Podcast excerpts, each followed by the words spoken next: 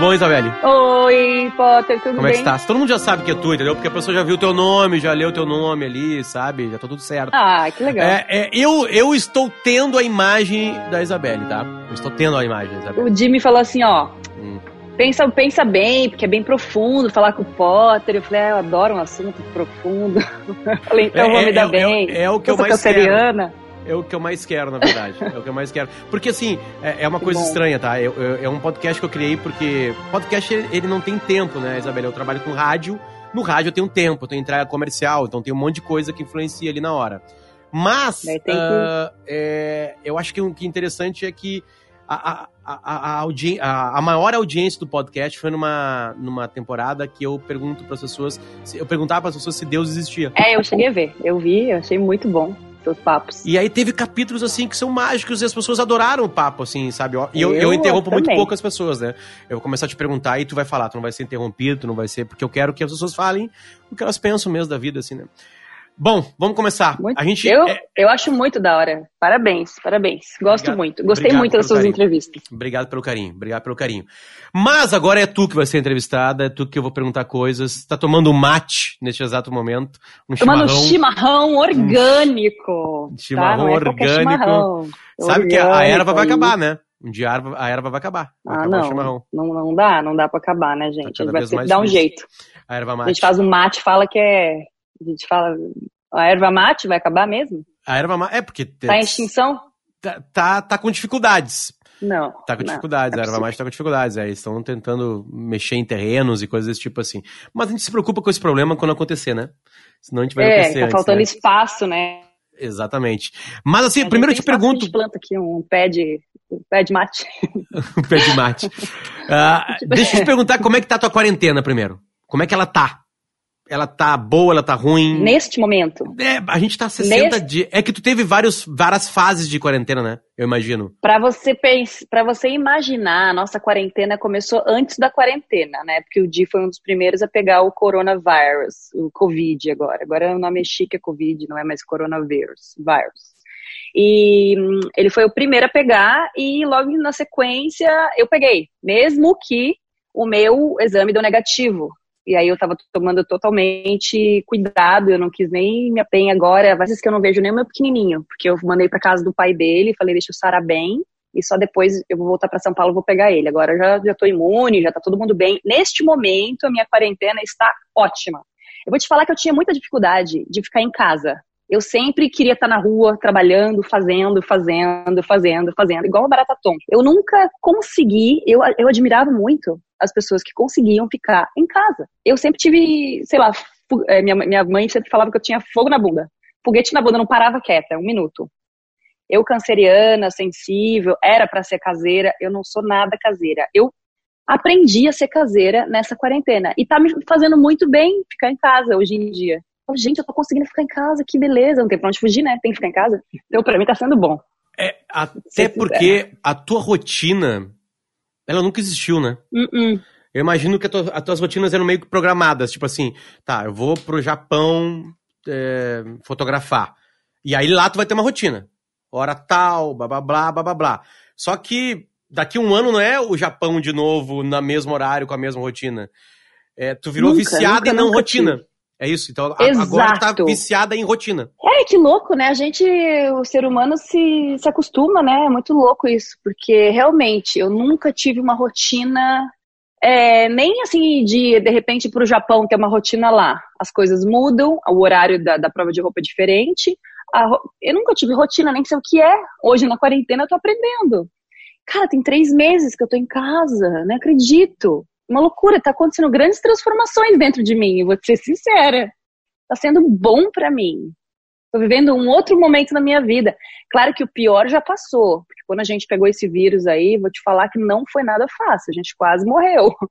Não foi fácil mesmo. E essa coisa de não conseguir respirar e coisa e tal, é, pra gente, a gente não sentiu dificuldade na respiração. A gente só sentiu muita canseira, muita fadiga, sabe? Ah, eu queria que tu ampliasse mais O quê? uh, pra gente Que isso de. é, não, não o que tu sentiu, mas o que, o que tá mudando em ti. Uhum. O que, que a, a- esse forçar estar em casa, esse forçar não ter avião, esse forçar não ter uma luz na tua cara, né? O que, o que isso tá mudando em ti? Porque, Isabelle, vai voltar, né? Vai voltar, né? Vai voltar uma hora, né? É, sei lá, vai ter uma vacina, a tua rotina vai voltar a ser como era antes. E aí, como é que tu vai enfrentar esse mundo de novo? Olha, eu acho que não vai voltar como era antes.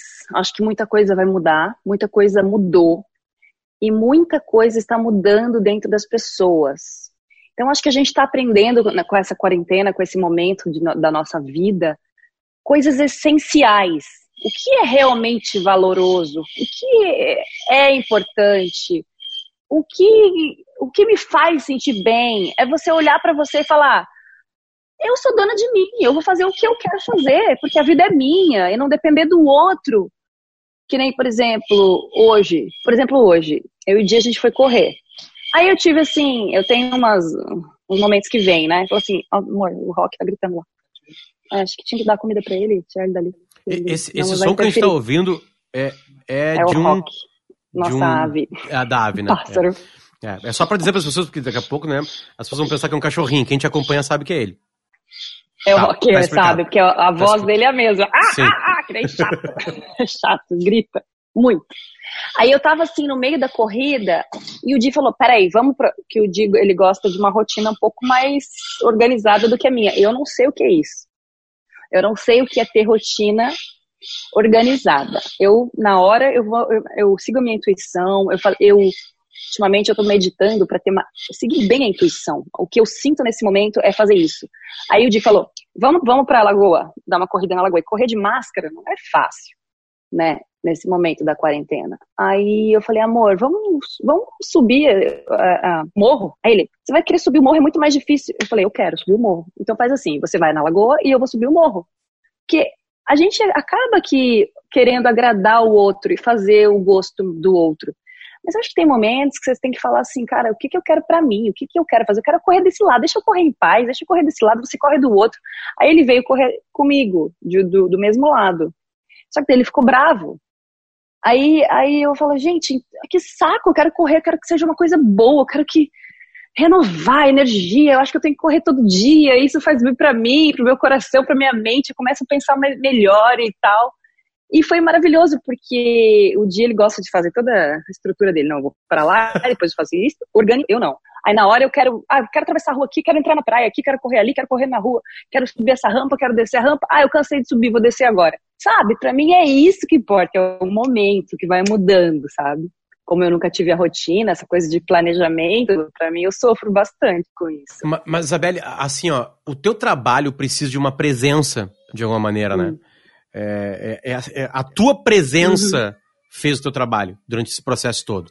Sempre foi tu estar lá, para depois uhum. se multiplicar aquela imagem tua. Uhum. Uh, como é que vai ser esse mundo? Porque é, é uma das maiores movimentações de grana do mundo. É, moda é muito mais complexa do que a gente imagina. Emprega milhões e milhões de pessoas desde, né? Como é que vai ser? Como é que vai ser esse novo mundo na, no teu mundo? Olha, eu acho que o ser humano se molda ao, ao porque a gente, é, a gente se refaz, a gente se adapta. Não tem como eu prever como vai ser, mas eu acho que a moda jamais vai deixar de, de existir.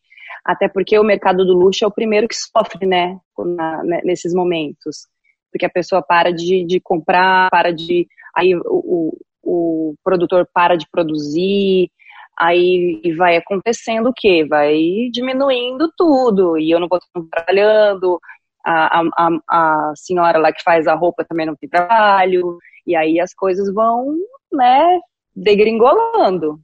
E aí o mercado vai sofrendo, porque o mercado do luxo realmente é o primeiro a dar uma, né, dar uma sentida, assim. A gente vem, eu vim desse mercado do, do luxo, então, não é fácil a gente ter que retrans, é, transformar a sua vida, criar outras, outros processos de, de não desanimar, sabe? De não desanimar mesmo e é, pegar as roupas que você tem no armário e refazer e criar. A gente vê como se o nosso alimento, sabe? É, a arte. É, é poder inspirar o outro, se inspirar com a beleza de, um, de uma maquiagem, de um cabelo, de amor próprio, porque isso tudo parece tão supérfluo, mas quando você vê o micro, que o micro é, depende do micro para o macro aflorar, né?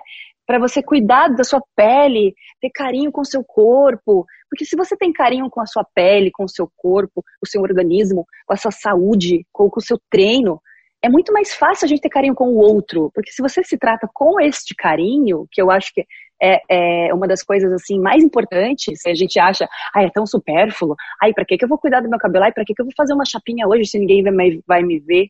Mas assim, essa chapinha que você tem que fazer não é para o outro te ver, é para você se sentir bem, para você sentir que, cara, eu tô bem, eu tô cuidando de mim, eu tô hidratando meu cabelo, eu tô fazendo, eu tô é, cuidando da minha aparência, para mim, número um, para cuidar da minha autoestima, para cuidar do meu amor próprio, porque não é de uma hora para outra que você aprende a se amar. Eu, nesse mundo da moda, eu demorei a aprender o amor próprio, sabe? Porque eu sempre vivi muitos personagens de querer agradar o cliente. Eu tenho que, eu tenho que ser o personagem que o cliente quer que eu seja, realmente. Eu sou paga para isso. Esse é o meu trabalho. Mas eu tenho que criar vida, eu tenho que criar verdade, eu tenho que mostrar que essa mulher forte que eu tô criando, para o outro olhar e falar: caraca, eu quero ser essa mulher forte. O que ela faz para ser tão forte? Eu vou consumir o produto que ela usou. Porque se eu usei esse produto é porque eu acredito nesse produto, me fez me sentir melhor, que me, me, me ajudou no meu amor próprio. É isso que eu acho que as pessoas às vezes esquecem e falam, ah, esse mundo é muito supérfluo. É muito fácil falar, ah, isso aí não presta, sabe? E, e olhar para outro ângulo, né? O que que importa então? Eu acho que importa a gente se cuidar, se amar e o amor ele não nasce de uma, uma hora para outra. Ele demora, ele ele precisa ser cultivado. É uma coisa que você cuida, né? É, é tudo isso, e tá tudo, é, é uma coisa só, é tá tudo englobado. Então, o, o se cuidar, o, o, carinho que você tem com a sua pele, com o seu corpo, o olhar para você, sabe? Eu não tinha isso na minha cabeça 10 anos atrás. Eu achava que meu trabalho era, era loucura o que eu fazia. Como que pode? Eu olhava para mim e falava assim: como que pode eu querer ser uma pessoa boa no mundo e precisando que o outro olhe para mim e compre o que eu uso durante anos. Falei, eu não estou no trabalho certo, eu não sei o que eu estou fazendo aqui. O que, que é isso que eu quero passar para as pessoas? E quando eu, eu, eu entendi o, o, a, minha, a minha a proposta disso tudo, do meu, é, do meu propósito de vida, eu comecei a olhar para um ângulo assim, cara, é, realmente, eu comecei tão novinha tantas coisas aconteceram na minha vida e eu nem sabia o que eu estava fazendo, mas eu estava fazendo, né? Tava interessante, tava legal. Eu consegui conquistar e fazer minha casa, eu consegui, consegui comprar meu carro, eu, tudo com o trabalho da moda, tudo com o trabalho da arte. E, e olhar para o teu passado e falar assim: nossa, tudo isso que eu sofri eu honro hoje. Hoje eu sou uma pessoa melhor.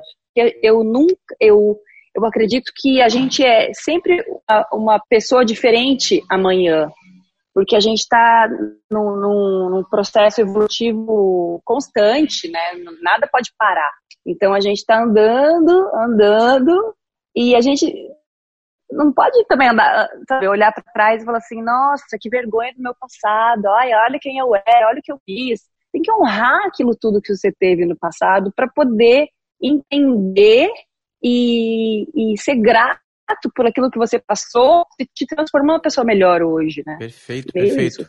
Perfeito. Isso mostra de alguma maneira também o quão, um, in, sei lá, indestrutível vai ser a indústria da moda. Né? É, porque ela, ela não é só aquela aparência, né? uhum. né? De, olha, só pra, porque eu tive cortes, tá? Na, na, na, nossa conversa, talvez por causa da internet. Vê no teu telefone como é que tá ali o sinalzinho. Mas eu vou tirar do, eu vou tirar do Wi-Fi, eu acho que é melhor se eu tirar. É, tenta sim, se você me porque eu não melhor. posso perder nada. Tá, pega o 4G bem aí. Eu não tô te vendo. Ah, agora tá. Voltou? Vê se tá melhor agora. Acho que sim, aparentemente sim. Tá. Eu tirei do Wi-Fi. Acho que o Wi-Fi tem os ups and downs aqui. Vou, vou engatar, tá? Vou engatar exatamente nisso que tu tá falando. É, tá. É, bom, a, a, tua, a tua carreira, entre aspas, a tua, a tua profissão tá de alguma maneira parada ou diminuída Como quase todo mundo, tirando um uhum. jornalista que tá trabalhando mais, e médico e enfermeiro. Né? Mas, tipo assim, tu precisava estar no local, né? Eu imagino que um monte de coisa foi cancelado na tua vida. É, mas, mas, e como é que, pensando exatamente nisso, assim, para tentar chegar é, nesse daqui para frente, assim, no teu mundo, tu, é, porque tu mostrou pra gente numa fala muito, muito viva, né? Esse teu reencontro com a tua, quer dizer, o teu encontro com a profissão, né? Eu também era maravilhado quando comecei a trabalhar em rádio, era rádio música, tinha festa. Daqui a pouco tem um vazio, não tô comprando os mundos, tá? Só tô contando um pouquinho de como era. Aí claro, tem um vazio claro. e tu te reencontra no novo programa, porque o novo programa tem uma nova proposta. Agora eu vou uhum. trabalhar com jornalismo, então, opa, parou, recomeço. E aí nada daquilo que tu fazia interessava mais, porque todo mundo tá te xingando, porque ninguém te conhecia, e aí vai, assim vai. É, é, uhum. O novo jornalismo eu não sei responder, tá? Não sei o que vai ser. Mas o que, que é isso? Assim? Tenta me falar o, o que tu já está ouvindo de colegas, o que tu já está ouvindo desse mercado, o que, que vai ser isso? Vai parar os shots, tu vai parar de viajar, é, é, vai ser só fotos de, de, de telefone. O, tenta já meio que adivinhar, assim. É, porque o mundo já teve outras pandemias, né? E aí, óbvio, foram tempos anormais, o imediato ele é meio assustador, mas depois as pessoas voltam a se abraçar, se tocar, se juntar. Né? Não é. Óbvio, eu sei que algumas coisas ficarão. Mas assim, o que, que vai ser esse imediato para ti? Inventar a vacina. Seis meses de vacinação. Tudo certo. Como é que vai ser o mundo? Que tu trabalha, que tu tá metida? Eu acho que vai ser uma correria, né? Uma correria para poder. é, os trabalhos vão surgir bem rápido e todo mundo vai querer fotografar muito rápido as coisas para poder pior. chegar nas lojas rápido. Eu acho que vai ser uma loucura porque o mundo já é digital, né? Quando entrou a era digital, porque eu ainda peguei a era do filme, né, de máquina, de Polaroid, e tem que esperar para aparecer a Polaroid para ver se a luz está funcionando, para ver se a, a postura tá legal, se a roupa tá caindo legal. E aí eu tinha que, meu Deus, eles gostaram tanto dessa Polaroid, agora eu preciso fazer exatamente igual. E é muito difícil, sabe, fazer exatamente igual a pessoa tá olhando a Polaroid. E aí tinha, quando você abre a Polaroid, tinha o filminho na, na, na Polaroid atrás. E muitos fotógrafos usavam esse filme da Polaroid, revelavam o filme da própria Polaroid para poder aparecer na revista ou na campanha e tal. E era interessante, mas o mundo ele começou a entrar no, no mundo digital, onde as revistas são talvez as pessoas compram menos, mas eu, eu, eu sou uma pessoa que gosto de comprar o livro e gosto de ter a revista em mãos, porque eu, eu acredito na arte disso, sabe? Eu sei que está diminuindo, aí com isso também é, não estão gastando tanto. Então o mundo está ficando mais sustentável, é, menos papéis, menos árvores cortadas. Eu acho tudo muito legal essa ideia do, do da sustentabilidade, né? Tudo é muito importante, não só legal, mas como o um mundo mais consciente. Um, acho que o mundo está entrando nisso e está querendo tá querendo comprar uma coisa que dure mais tempo, uma roupa mais assim, uma roupa de qualidade melhor, que dure mais tempo, que você possa reutilizar milhões de vezes. Não, ah, não, é, a moda passou essa roupa, então que, que é tendência? A tendência é outra coisa que você não tem no armário e a pessoa correr comprar. Eu acho que essa coisa de tendência vai acabar um pouco. Porque você faz a sua tendência, eu faço a minha tendência, eu nunca segui tendência, mesmo sendo top moda internacional, eu nunca segui tendência. Eu acho que o meu estilo sempre foi meio grunge, assim, meio, meio moleque. É, eu sempre gostei da, das coisas mais diferentes, assim sabe? Antes de começar a usar calça furada, eu já tinha furado as minhas calças, achava legal, aquela coisa meio grunge, meio off, meio anti-sociedade. Eu sempre gostei dessa coisa diferente da sociedade, do que as pessoas seguiam, daquela leva que as pessoas iam e falavam assim, todo mundo tem que ter essa bolsa, porque essa bolsa é a bolsa. Eu já não. Aí é essa bolsa que as pessoas querem, então eu vou pro lado oposto, porque eu não queria ser igual a ninguém, entendeu? Eu sempre quis ser a pessoa que tinha meu próprio gosto, que era diferente. Eu, eu sempre fui essa pessoa, né? É, ainda mais que eu saí de Curitiba. A gente é meio assim em Curitiba, cada um tem o seu estilo e dane-se o outro, se o outro tá igual, se não tá. Eu olho para mim e falo, olha, eu gosto disso e é isso que eu acredito e acabou. Eu, eu não fico precisando de um apetrecho para me deixar me sentir melhor porque vai aparecer mais porque é de marca. Isso eu nunca tive dentro de mim, sabe? Então as pessoas sempre às vezes é isso que eu vi no mundo da moda. Mundo, né? É, é porque Tal, é, talvez seja uma maneira errada de ver o mundo da moda.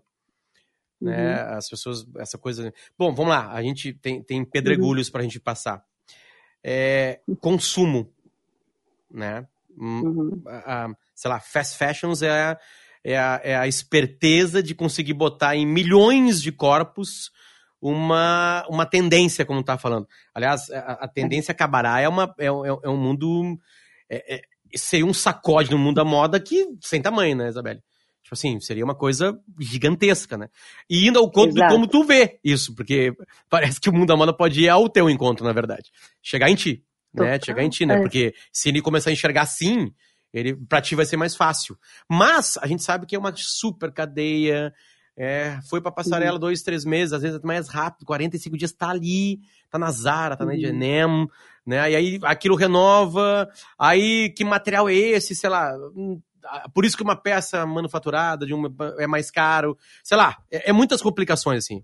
Mas assim, uhum. tu acha que o mundo da moda, esse mundo da moda, esse que vende bilhões de dólares, ele vai aprender alguma coisa nessa quarentena? Ele tá igualzinho a ti lá, com a tua ave, quietinho na casa dele.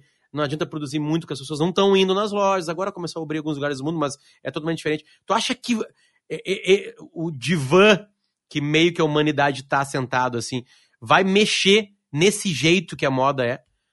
Nesse certo exagero de tamanhos de guarda-roupa, de número de, de peças em casa, é, de consumo. Tu acha que o mundo da moda é preparado para ganhar menos e e ser menos, né? Ser um pouquinho menos, assim, ou não, foda-se. É uma ótima pergunta. Porque aí você fala com os chefões dos chefões, desde um Louis Vuitton, um Hermès, é, da, das nossas marcas incríveis brasileiras, Luz da Lua, Coach, algumas que eu represento, uh, biquínis incríveis, né? Lene, uh, água de coco. Assim, as mulheres amam o que é diferente, né? O que tem um design único, o que tem uma identidade, que a gente olha, bate o olho e fala assim, a mulher que saca fala, isso é tal marca, isso é Dolce Gabbana, isso é Hermès, isso é Louis Vuitton. Tem uma, uma identidade.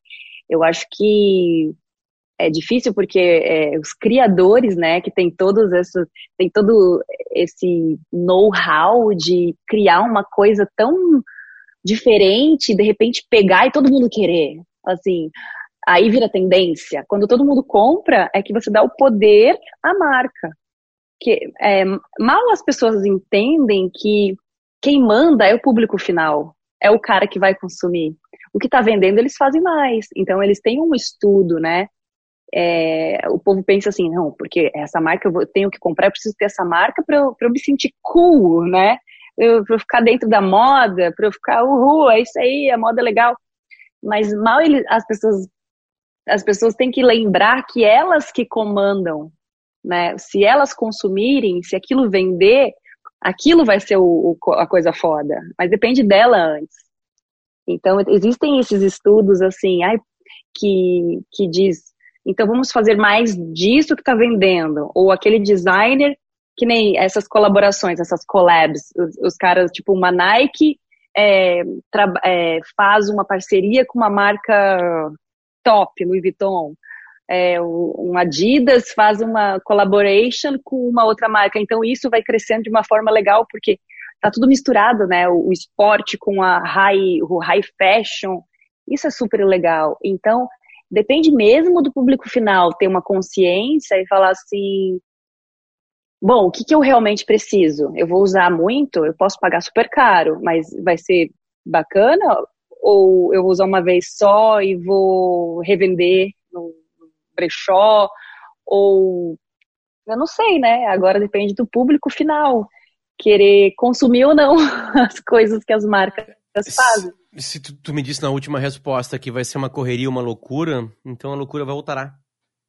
A loucura voltará. Talvez a mudança. E, e meu trabalho depende disso. É, porque, é, assim, tu deve estar tá vivendo muito isso, tá? É, é porque, uhum. sei lá, eu, vou, eu tô tentando colocar em ti uma, algo que eu tô, eu tô sentindo. Então, deixa eu falar o que eu tô sentindo. Uhum. Eu comecei uhum. a olhar pra minha casa e eu comecei a descobrir que a quantidade de coisa supérflua nessa casa é patética. É patética. Total. É patética. Tá, eu sei. Vamos lá. Calça jeans. Uma calça de abotoar. Tem umas 200. Eu, eu, eu, eu, até não tenho muitas, eu tenho algumas calças que eu usar para trabalhar. Como eu não tô indo mais trabalhar, eu tô de calça de abrigo. Começou a chegar o frio uhum. no sul do Brasil agora. A gente tá gravando isso aqui com. Uhum. Em Porto Alegre tá 16 graus. Uh, uhum. E é isso, é moletom, Entendi. é conforto, sei lá. Eu sei conforto. que isso vai acabar. Sei que na hora que eu for trabalhar vai uhum. mudar um pouquinho. Porque a gente tá. É bom também vai se um pouquinho mais chique. É, uhum. é, chique é uma camisa e uma calça, e um, sei lá. Mas tá é certamente mais chique do jeito que eu tô te entrevistando agora aqui, com um chinelo, com uma calça de abrigo. É, uhum. é, talvez a mudança nas pessoas de dar mais bola pro que realmente interessa possa ser a mudança no mundo da moda. Porque o mundo da moda pode fazer a mesma coisa. 45 uhum. dias depois está em milhares de lugares, milhares de cidades, milhares de lojas, aí eu pulo e falo assim, não, mas na real não tô querendo comprar mais tanto. Tu acha que daí pode é. partir? É isso? Eu acho, é. Porque assim, isso... depende do que as pessoas consomem. Em mim, eu respiro moda, mas ao mesmo tempo eu, eu sou consciente na hora de comprar. Eu não vou comprar alguma coisa que eu vou usar uma vez. Eu já fui assim, sabe? Eu já falei assim, vou comprar esse número menor porque eu vou emagrecer. Eu, eu pensava assim. E eu nunca emagreci, e eu nunca usei. Então a gente só gasta dinheiro. Se você for ver o tanto que a gente consome, que a gente compra de cacareco, ah, eu fui, fui pro México, ah, tem que comprar uma lembrancinha para tal pessoa, para minha tia, para não sei mais quem, para não sei mais quem. Você vem com a mala cheia de cacareco, que você vai ficar ali, botar, botar no negócio ali, só pegar poeira, uma energia que vai ficar totalmente é, presa ali, é, um, é, um, é, um, é um, um objeto que mantém, que tem uma energia forte e que às vezes a gente não sabe o quanto que essa energia é boa ou é ruim, mas ela, ela de repente ela começa a te, te incomodar. Ai, aquele negócio ali, eu quero tirar. Aí você muda de lugar. Aí você fala assim, não, vai pro acaba indo pro lixo, ou você acaba dando para outra pessoa. Acaba, acaba que a gente compra coisa demais, a gente consome demais, a gente tem que ser um pouquinho mais essencialista e ver o que, que realmente você ama e vai fazer tanta diferença assim você ter, né? Eu acho que é isso o, o futuro, futuro próximo. É. coisas confortáveis, tá coisas que esquentam, roupas que esquentam, roupas que são realmente úteis. Claro que a gente tem que ter a pegada do estilo, que é bacana pra caramba, botar um cinto legal pra caramba, né? Botar um, um sapato, uma bota que esquenta seu pé e também tem um estilo lindo e é confortável. Por que não aí?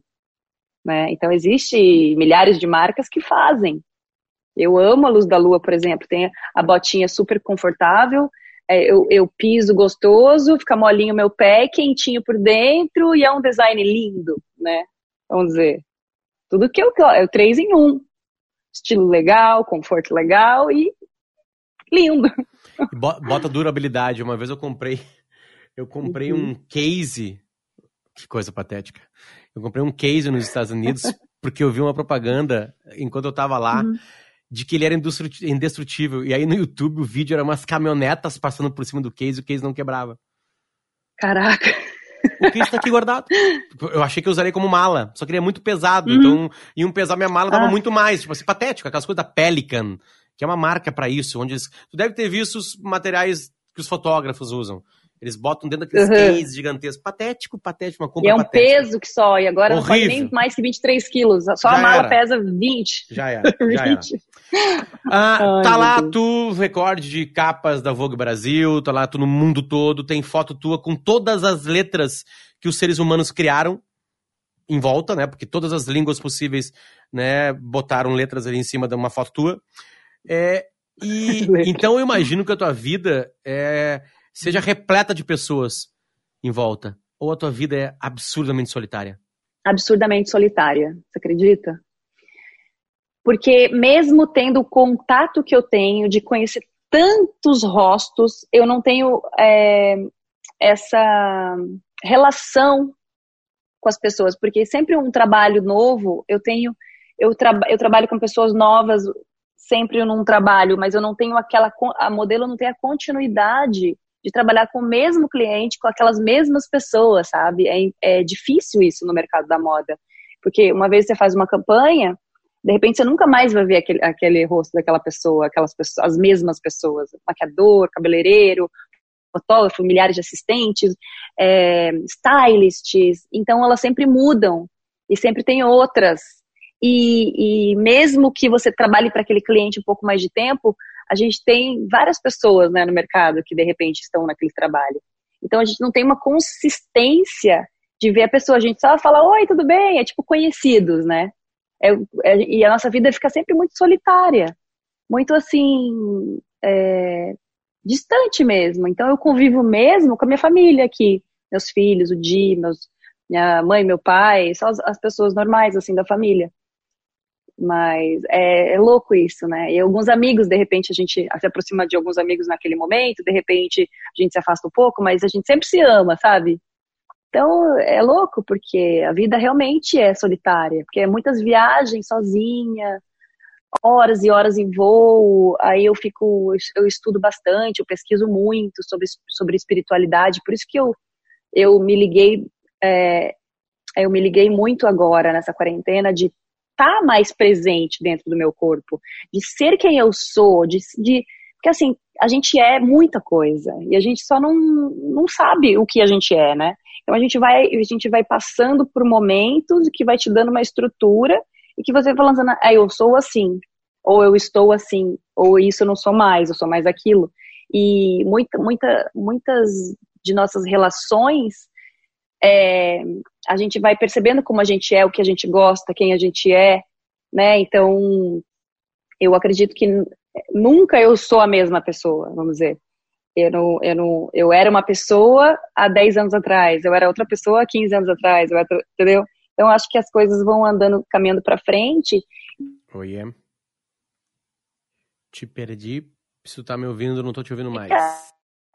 Voltou, tá voltando devagarinho. Isabelle? Alô, alô, alô, alô. Ali. Aí voltou. Tá, fala de novo comigo. Voltou. Tá de ponta cabeça. Caímos? Tá de ponta cabeça. Aí. Caímos? Caímos. Tava bem, bem engatada na, na, na resposta, assim, de, de ter tá voltado pra tua família. Tá me escutando? Tô. Tá. Tô. De, de o quanto esse núcleo familiar te deu segurança agora. Uhum. E, e, até pra, pra, pra uhum. em cima disso, uh, a gente tá falando de solidão, né? Uh, uhum. Tu tá querendo voltar pra essa loucura? Uh, para as pessoas entenderem o quão insana é a tua vida, Tenta relatar 10 dias de uma insanidade recente ou não tão recente, do, só para as pessoas terem noção do que é ser uma, né, uma modelo internacional. O que, que, que é a insanidade? Para as pessoas entenderem por que, que tu tá apaixonada de estar parada agora. Traz pra gente. tá bom. Tá, porque minha vida de rotina sempre foi assim. Eu não sei o que vai acontecer no dia de amanhã, então existe uma insegurança será que eu vou trabalhar? Será que os clientes esqueceram de mim? Será? Então, assim, existe uma insegurança assim, puta que pariu, quando é que eu vou trabalhar de novo? Que eu não aguento mais ficar em casa. Tipo, é um dia em casa, a gente já fica enlouquecendo. Acabei de chegar de Nova York, estou indo no Brasil, putz, o cliente tal me quer na China daqui uns três dias. Então eu sei, tipo, um dia, daqui três dias eu vou ter que estar tá na China, então eu vou ter que é, viajar, tipo, depois da manhã. Eu, às vezes eu tenho um dia só para me ligar e, e, e, organizar minhas coisas. E aí nem sempre eu sei se eu vou voltar para o Brasil ou se eu vou para a Europa direto. Ah, talvez aconteça aquele trabalho, tá com opção lá nas ilhas tal. É, fala, nossa, que maravilha, tomara que role esse trabalho, que, que lugar paradisíaco que eu vou. Então você já faz uma mala pensando no lugar paradisíaco. Aí de repente aquele, aquele trabalho que era para ter confirmado na ilha, olha só que loucura. E a minha cabeça como é que tá? E a minha, o meu, a, o meu nível de cortisol no sangue, estresse, será que vai rolar, será que não vai rolar, preciso daquele, daquele trabalho daquela grana, porque eu ia fazer isso, porque eu ia fazer aquilo, mil coisas, tá?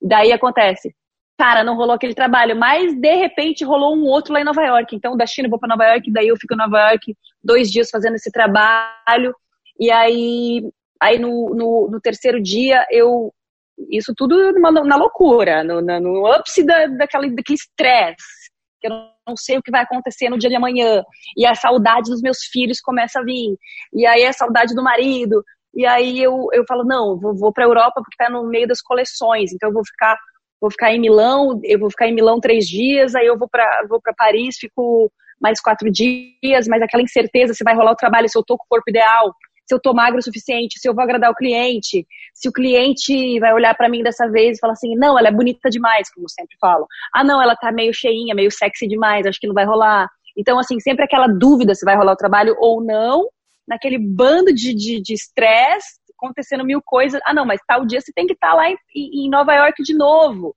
porque aquele trabalho já estava confirmado. Putz, esqueci desse trabalho. Aí, às vezes, a gente pega e fala, será que a gente cancela esse trabalho porque eu tô aqui, que tem coisas melhores que vão me acontecer?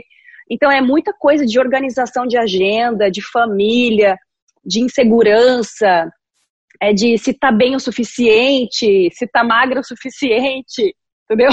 Então é, é, muito complicado esse mundo, é muito complicado e a gente nunca sabe porque os clientes mudam de ideia de uma hora para outra. Não é tipo programadinho. Ah, tá, vamos, a Isabelle tem opção para 10 trabalhos. Mas olha, se eu pegar dois, beleza. E às vezes não pega nenhum. Ou às vezes pega os 10, como faz? Como dá para organizar na agenda? Ah, esse cliente, esses dois clientes querem na mesma data. E agora, como é que eu vou fazer? Putz, eu vou ter que escolher um. Tipo isso. Tem que escolher um, porque dois não dá para fazer. Então já me aconteceu de tudo. É assim que eu vivo minha vida constante. E, esse momento da quarentena tá me fazendo relaxar de uma forma que eu nunca relaxei. De uma forma que eu coloco a cabeça no travesseiro e falo: amanhã, seja o que Deus quiser, amanhã eu vou meditar, eu vou organizar minha agenda, eu vou fazer um desfile virtual, eu vou conversar com meu público, fazer um detox. Eu, eu mesma me programo aqui do jeito que eu quiser, entendeu? Não preciso de outros para me aceitarem, deixar perturbada, para ver se eu vou trabalhar, para ver se eu vou ganhar dinheiro, para ver se eu. Às vezes menos é mais. Aí eu falei assim, gente, eu vou começar a vender minhas coisas e vou começar a pensar assim, minimalismo. Minimalismo, eu assisti um filme, um documentário minimalista, eu falei, quero ser essa pessoa. Aí eu falei assim, ai, não tem condição de ser essa pessoa. Total. Aí eu falo assim, gente, como é que eu vou ter só 10 roupas? Não dá, não dá, 10 peças. não, não carinhas lá, né? Até, aí se mexeu Sim. nos meus brilhos, né? É. Minhas roupas que eu gosto, as minhas, meus acessórios, aí já não pode mexer, mas olha, nos cacareco, por mim, eu posso jogar tudo fora, assim, quer saber? Menos é mais aí. Ah, olha, depois desses últimos cinco minutos de resposta, é, eu acho que a gente, a gente chegou à conclusão agora aqui te ouvindo que nós não. Eu não vou entrevistar nessa temporada alguém tão feliz com a quarentena. Exato, exato. Eu tô falando quarentena. Eu tô falando quarentena, tá? Não tô falando com tudo que tá acontecendo na nossa volta, que tá nos atrapalhando, tá, tá atrapalhando o mundo inteiro. Tô falando de estar em casa, focado. É, então, porque. É, Parece até injusto, né? O outro vai ficar olhando, nossa, gente, a gente parou de trabalhar, parou de ganhar dinheiro, como é que paga a luz? Como é que paga as contas? Olha, eu também faço a mesma pergunta. Como eu realmente pago as minhas contas? Às vezes o menos é mais. Você renegocia o salário das pessoas que trabalham pra, pra gente em casa, você renegocia e fala assim, gente, o que, que eu preciso? Eu não preciso de tanto lugar para morar, eu preciso vender um pouco, eu preciso guardar meu dinheiro, porque eu não sabe o dia de amanhã se eu vou continuar trabalhando, se eu não vou. Tem aquela insegurança absurda, assim, na nossa, na nossa mente. Uma coisa muito batida é que a carreira de vocês é muito parecida com a carreira do jogador de futebol. Ela tem um limite físico. Só o, o valor, os valores que mudam muito, né? Jogador é, de futebol, é. modelo. Alguns ganham mais, alguns ganham mais, eu imagino. É. Eu imagino, eu imagino. Uhum. Mas tu tá num seleto grupo mundial, né? Graças a Deus. Tu é um seleto grupo mundial, né? Eu tô falando, eu tô conversando aqui com. Eu tô falando aqui com, sei lá, como se eu estivesse falando com. Com os 10 mais, eu tô, tô, tô, no top 10. Olha, eu, eu, eu nunca falei assim, nunca vou me dar esse, esse tal mérito. Mas eu hoje eu olho para trás e falo assim, se uma modelo conseguiu chegar, eu, eu cheguei. Cheguei, já fiz capa de Vogue América, Vogue francesa, Vogue Itália, Vogue Brasil, nem se fala. Já fiz umas 30 capas de Vogue Brasil. O que, o que faz uma modelo ser supermodel, top model, realmente é trabalhar com clientes assim de nomes grandes, fotógrafos de nomes grandes. Então eu trabalhei com umas maiores ícones do, do de fotógrafos do mundo da moda trabalhei com artistas, fiz milhares de coisas, mas assim, eu era uma criança, eu tinha 15 anos, eu Nossa. tinha 16 anos quando eu comprei minha primeira casa, eu fiz 30 desfiles, eu não dormia. Eu dormia duas horas por noite, de tanto trabalhar. Eu não sei o que era ficar 40 dias, sei lá, 40, não era pra ser 40 dias, quieta, em casa. Você pode perguntar pro meu filho que chegou aqui agora. Vem cá, Zaya. Fala oi. Tá ouvindo ele? Já e... viu meu filho, Zaya? Só em vídeos. E aí, cara? Olá. Tudo bem? Olha o nosso, nosso bicho que grita, o nosso, nossa catua. Vem cá, Rock. Onde você vai, Rock? Ele pergunta, ô Zion, ó, pergunta pra ele o quanto que ele viu a mãe dele quando você era pequeno. Vem cá, senta aqui. Isso que eu tive ele no meio da moda conturbada aos 19 anos. Eu era supermodel, trabalhando que nem louco, engravidei. Quanto você via sua mãe quando. Quase nunca. Era tipo. Ai, minha mãe chegou, graças a Deus. Você não vai embora, né? Sabe o que, que ele falou? Uma vez por mês. Uma vez por mês, cara. Uma vez por um mês e meio. Sei lá, era tipo isso. Tá, tu Era nunca viu difícil. tanto a tua mãe. Né, quando eu era menor, não. Só agora que ela. Quer Mas- dizer, agora nesses, o quê? nesses últimos dois anos. Esses quarentena aqui. Nesses últimos dois anos, na real. Que minha mãe já ficou um pouco mais. men- Menos fora, né? Tu, Virou uma paçoca esse meu chimarrão aqui. tu quer que ela se aposente, Zion? Agora nem liga. Sim, e não. Porque, tipo, eu gosto muito de ter minha mãe aqui comigo, né? Eu sempre quis ter ela do meu lado. Sempre. Que nem qualquer um. Mas ahn, eu também quero que ela trabalhe e essas coisas. Então, não sei. Paga as contas dela, É. me dê o meu computador, né? Tipo isso. É. Não, você não, é, teve, coisas básicas. teve uma coisa legal na resposta dele, né? Eu quero que ela trabalhe. Tu ama o que tu faz, né, Isabelle? Tu ama o que tu faz, né? Como que é? Tu ama o que tu faz. Eu amo que eu amo o que eu faço e eu achava que eu não gostava.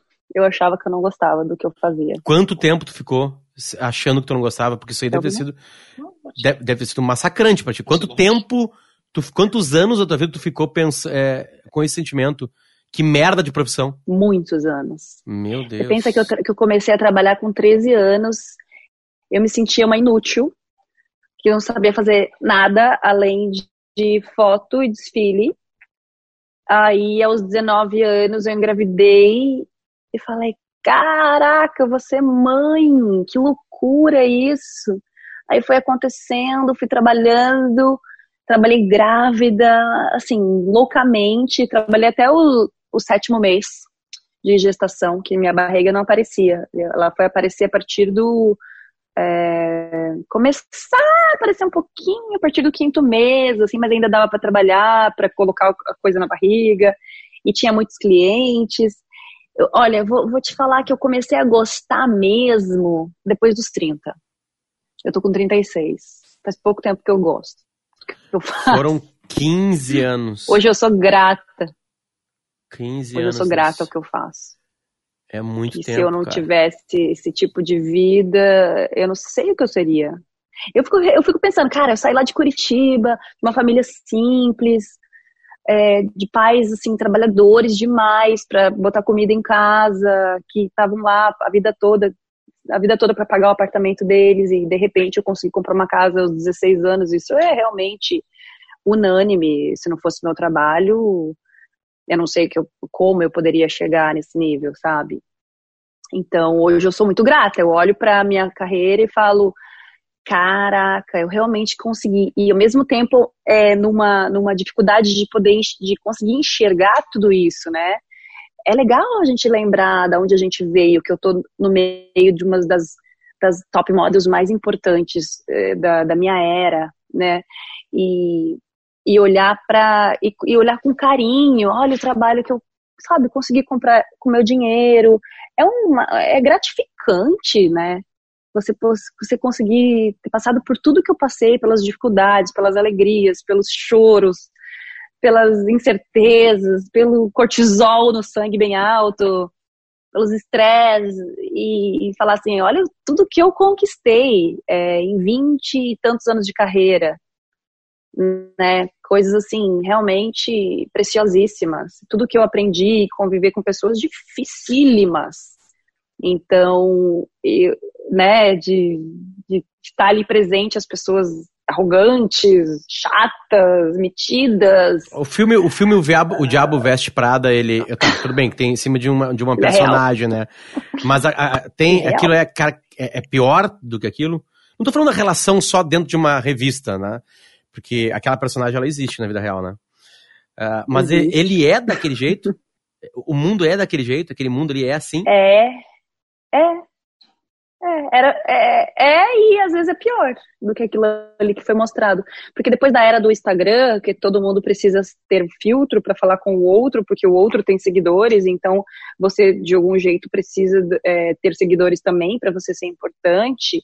E a, a importância no mundo assim mudou porque virou números de Instagram e a moda deu muita bola para esse tipo de coisa nesse momento. Então o mundo está realmente meio mudado, meio o que, o que que é, é verdade, o que, que é número, o que, que importa, talvez um pouco de cada, é uma, uma mistura ainda que o povo ainda está descobrindo. É, agora as pessoas talvez ficaram um pouco mais falsas também, para que possam é, ser amigas falsamente das pessoas para que consigam mais status, mais seguidores. Um, ou também, porque eu, eu acredito que quando você é falso para o bem, é, essa falsidade para o bem começa a concretizar e você começa a ser realmente do bem. Porque, que nem uma coisa que eu aprendi dentro de mim, que eu queria sentir gratidão e nem sempre a gente consegue. Ah, é muito fácil falar gratidão em vão, mas é difícil sentir gratidão. Você precisa estar num, num, num nível de consciência muito elevado para você sentir realmente uma gratidão profunda no teu coração. De tipo assim, eu agradeço pelas dores que eu senti no passado, pelas pessoas FDP que passaram pela minha vida, que me fizeram ser uma pessoa melhor, que eu não gostaria de ser, sabe? E, e aí você agradecer por uma coisa que, que é falso, que soa falso para você, mas que se você continuar e continuar e continuar é, agradecendo fa falsamente até se tornar verdade no teu coração, ele se torna verdade. Você continua que acontece, porque porque assim, ah, a pessoa vem com aquela carinha assim de, de legal pra caramba, mas você vê que ele tá fingindo. Você vê, é nítido, né? Então, hoje em dia as pessoas veem mais, né? Quem é verdade e quem é de mentira.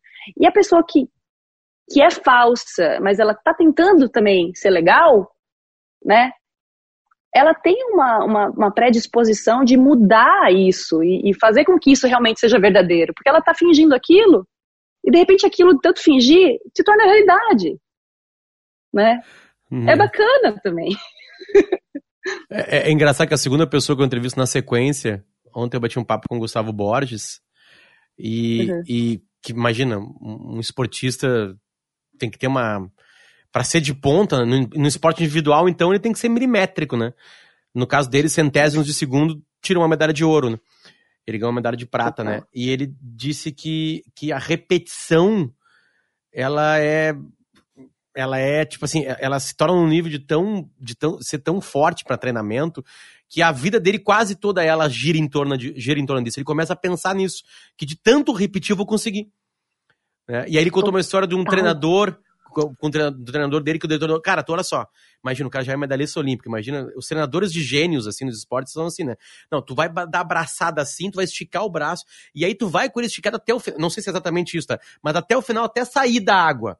E aí, num treinamento de tarde, três, quatro horas, o cara estica o braço a sair, estica... E aí ele parou, falou assim, porra, cara, eu tô esticando, não sei o quê, por que tu não para de falar que tem que esticar o braço? Ele assim, eu vou parar de falar quando tu esticar o braço. Quando tu esticar. Eu tô chutando, tá? Não é exatamente essa a explicação. Né? Mas assim, é sobre claro. o movimento da natação, que eu não entendo bem, mas que ele falou assim. E ele começou a sacar, tipo assim, repetir, repetir, repetir, repetir, repetir. Tá certo. É isso. E até uma conclusão, tipo, de você querer ser ou não, não, não querer ser, é faz automaticamente, fala alguma coisa automaticamente, e de repente soa, soa falso, e, e aquilo se transforma numa realidade, porque você está repetindo aquela coisa, né? Do tal dos 21 dias, né? O teu falsiômetro, ele é bom? Já errou o teu falsiômetro? É bom. Ele é bom? Nossa, muito bom, muito bom. Quando eu sigo a minha intuição, é quando eu mais me dou bem. E quando é a primeira coisa que chega, mas às vezes não faz sentido. Eu tenho uma intuição muito aguçada, né? Teve um dia que eu estava descendo em Madrid e do nada, do nada mesmo, veio Tânia, veio uma amiga minha na cabeça. Caraca, é verdade, a Tânia faz acho que uns 10 anos que eu não falo. Menino do céu, mandei mensagem para ela. Chegando em Madrid, a mulher tá morando em Madrid e eu não sabia. Eu falei, ah, não, preciso te encontrar, é muito obra do destino, é muito louco isso. Como pode? Do nada eu, tum, Tânia, não sei. Aí ela tá morando em Madrid. Cara, é muito louco. A gente tem um, uma conexão com o nosso eu, assim, se a gente começar a prestar atenção, tudo faz sentido, né? Siga a intuição. Não queira questioná-la, não queira que ela é, é, o porquê, não que não pergunte os porquês, só siga, só siga. Que a primeira que vem é a tua intuição, a segunda que vem já é a tua, a tua elaboração da tua intuição que não vai levar a nada. É bem isso. Para acabar, o uh, é, que, que vai sobrar? Tipo assim, isso aqui da Isabelle eu vou deixar aqui na quarentena quando voltar ao normal, não quero mais isso aqui. Não tô falando só de peça de roupa, tá? Porque eu acho que deve ter batido a louca em ti, né? Em guarda-roupas, assim, pelo jeito, né? E tu deve ter largado algumas coisas para lá. Mas assim, o que, que vai ficar? O que, que isso que a gente tá passando hoje? Lembrando que a gente tá gravando esse programa no dia 27 de maio de 2020. Se você tá escutando esse podcast, 2024, 2025, tá? Nós estamos numa pandemia, nós estamos quarentenados enquanto a gente tá gravando isso aqui. Você que tá escutando agora aí, né? Mas vai passar, vai passar. Beleza. Uma hora uh, passa. Uma hora é. vai passar. Uh, o que que tu vai deixar na quarentena? Tipo assim, cara, eu não quero mais isso da Isabelle. Não quero. Que tu olhou para ti, tu sacou e falou assim, ó, agora quando voltar aí, eu não vou mais levar isso aí, você vai ficar para trás. Bom, o que eu não quero da Isabelle é uma coisa que eu vim trabalhando há alguns anos, que é a minha impaciência, a minha inquietude, é, talvez as minhas grosserias, eu não quero mais ser essa pessoa. Eu não me faz bem essa pessoa. Eu quero me, eu quero mudar. Eu quero ser uma pessoa aberta, de coração aberto, cheio de amor, cheio de alegria, cheio de leveza, cheio de presença. Eu quero realmente virar uma pessoa mais dentro de mim, mais conectada com o meu eu, conectada e harmonizada entre a minha mente é, emoção e é no meu físico mesmo, porque tudo é, é uma coisa que se une muito bem, perfeitamente. E quando você consegue viver a presença, é, que nem o Osho, né? Eu adoro ver as entrevistas do Osho, fico viajando sobre um tema, ele fala assim uma hora e você fica assim total, total, total. E é uma percepção do, do presente momento tão intensa sabe? E se você vive o presente, você não tem isso, não existe sofrimento no presente. Não existe preocupação. Existe só agora, só aqui, agora. Né? Em tudo. Aí você percebe já como você percebe o seu corpo, você percebe o que, que eu tô forçando aqui que eu não deveria, aonde em você tá doendo. Você começa, tipo, percebe o seu pé, aí você, ah, ele existe, aí você mexe ele. Aí você começa, porque eu tô fazendo um curso muito interessante, chama Alexander Technique. E é uma técnica do Alexander, desde 1800, lá vai cacetado, é, de estar tá presente no seu corpo, de você estar tá realmente ali em todas as suas células, sentindo elas e vendo que você existe, que você basta, que você é o todo e que você pode comandar. A, nossa cabeça ela pensa demais a gente pode comandar a nossa vida, mas com, com calma, tem, né? No, pensar no aqui agora, pensar que não precisa prender as costas para a gente conversar. Pode relaxar as costas para a gente poder conversar. A gente pode relaxar o corpo. O corpo agradece quando se movimenta, quando você dá vida a ele, né? Quando você anda na natureza, quando você pisa no chão. Para que tá só na mente? A gente anda muito na mente. Vamos viver um pouco mais no corpo, vamos sentir o corpo que Deus nos deu, que a gente é perfeito, que a gente se mexe, né? Isso é importante, né? Se a gente tivesse é um isso. público agora e eu falasse assim. É... Bom, então tá, Isabelle Fontana. Aí o público. Lembra do Jô Soares? O público ia fazer assim. Ah. Tipo assim, acabou. Acabou. Acabou. eu adorei, adorei. Eu tô adorando essa temporada, que eu tô entrando em mundos que eu nunca imaginava. É impressionante como a, o nosso saber dos outros mundos é completamente superficial. Completamente superficial. A gente só conhece a casca. Então. Só a casca. Né? Tipo assim, tu chegou a falar, né? Ah, a pessoa pensa que moda é aquilo ali da compra, blá blá blá, mas não entende que tem autoestima, que blá blá blá. blá.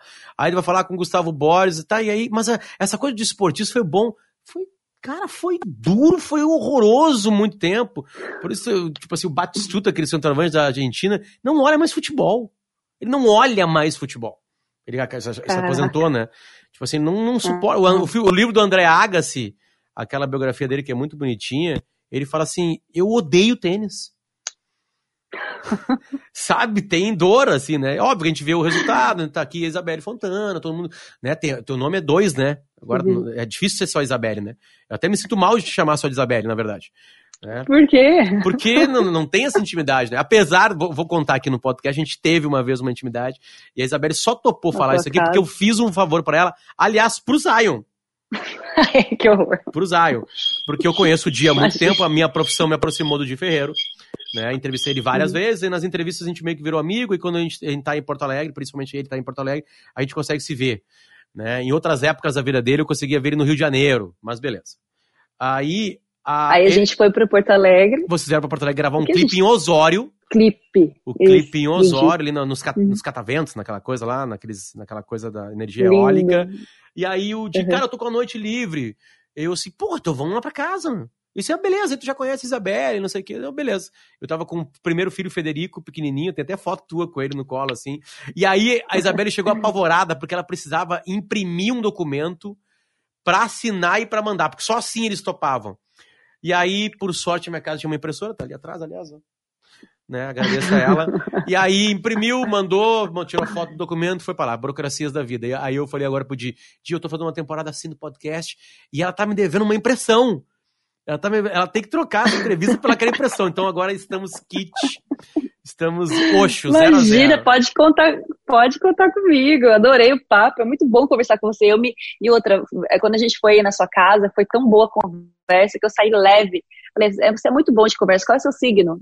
Eu sou, é, eu sou péssimo, meu signo é péssimo para isso, é, é, Ares. É péssimo para isso? Ah, vai ver que tem os planetas aí que te ajudam. Ares é, Ares é um filho da puta, é, talvez, talvez o que cerca, assim, possa ajudar. Mas esse podcast serviu pra uma coisa para mim, assim, ouvir as pessoas faz um bem danado, a gente não ouve, né? A gente tá falando e quer falar. Né? Tu falou assim, aí ah, eu fui para Madrid, e aí já dá vontade assim, pai, eu tive Madrid também, eu fui, assim, caralho. Não interessa que tu teve em Madrid, agora é ela que tá falando que teve em Madrid, que teve a conexão com a Tânia. Foda-se que tu teve em, Davi, em Madrid, não interessa que teve em Madrid, neste exato momento. Aí eu tô me policiando, esse podcast é um treinamento, na verdade, mais profundo para eu Tá, agora são as histórias das pessoas que eu tô ouvindo. Apesar de eu contar algumas histórias que servem para engatar numa entrevista, mas aí, né, aquela coisa. Isabelle, muito obrigado. Aprender a ser coaching, aprender a ser coaching, ouvir o outro isso, exatamente, foi dar palestra sobre isso. Eu fiz, eu, é, eu tive que fazer um curso integral, também não consegui ouvir. As pessoas não conseguem ouvir os outros, a gente tem que se ouvir por ir por quê? Porque a gente precisa da presença. Uma vez que a gente tem a presença dentro da gente, a gente está vivendo este momento agora aqui, você está só aqui comigo, você está presente nisso. Então, quando a gente tem a presença, a gente escuta. Eu te escutei. Isso é legal. E a galera escutou também. Obrigada. Uma hora, viu? Uma hora ali. A, a, as interrupções técnicas não tem nada de culpa minha e da Isabela Fontana. É a internet que nos atrapalhou, ou lá na minha, ou aqui na minha casa ou na casa dela. Então a gente pede desculpas, né? uhum. né? Esse, esse podcast também é produzido pela Larissa Brito e um, quem edita ele de maneira magistral, que salva esses problemas de áudio, é o Douglas Weber, mais conhecido como Funny Inbox. Todos eles te mandam um beijo, Isabelle. Obrigado pelo carinho. Ah, e volte sempre. um beijão geral. Tá bom, obrigada. Valeu. Espero Beijo. que logo a gente possa se encontrar. Beijos. É Valeu, até mais. Tchau, tchau.